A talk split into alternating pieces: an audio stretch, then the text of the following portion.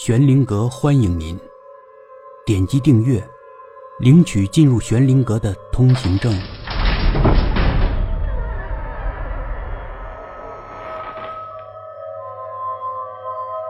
学画技。临近中考，班主任希望那几个成绩靠后的女生报考市区那所三流的技校，一来是为了升学率，二来他也能从中抽取一部分好处。这些人中间，一个叫做小一的女生表现出了极高的天赋，她的素描人像超越了墙上所有贴着的历届最优秀的作品，这让她的同学嫉妒不已。他们在背后开始议论：“，这个人啊，真能装，可不是嘛？平时还说懒得画，鬼呀，虚伪。哼，他以为自己是达芬奇吗？美术老师也太偏心了吧？为什么老教他？还不是因为她漂亮。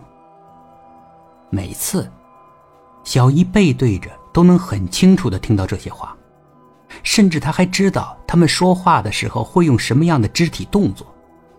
有时候，唯一和他亲近的小雅都看不下去了，想要替他争辩，小姨都拉住他，轻轻的摇摇头。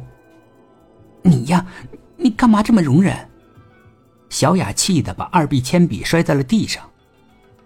一个月后，小一与小雅顺利考上了技校。这天以后。那几个背后议论他的同学，像见到了瘟疫似的，躲得他远远的，似乎再也没有听到过他们对小一的评价了。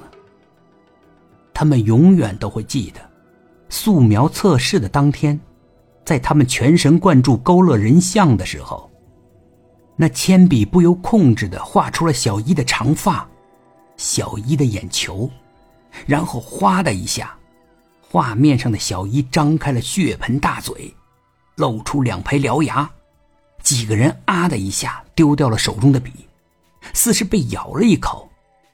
此时的小一刚完成自己的作业，看着画上那晶莹剔透的脸，小一的嘴角露出了一丝微笑。他看到考官检查那几个女生的作品，认定他们画面一模一样，属于作弊，取消了成绩。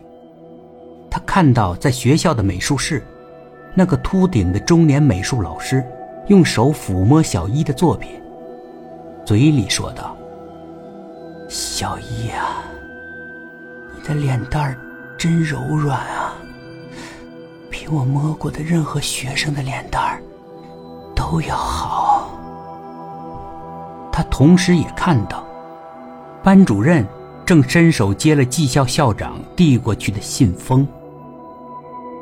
小一注视着自己的作品，作品里的人注视着外面的一切。本集故事播讲完毕，点击上方的订阅，订阅不迷路。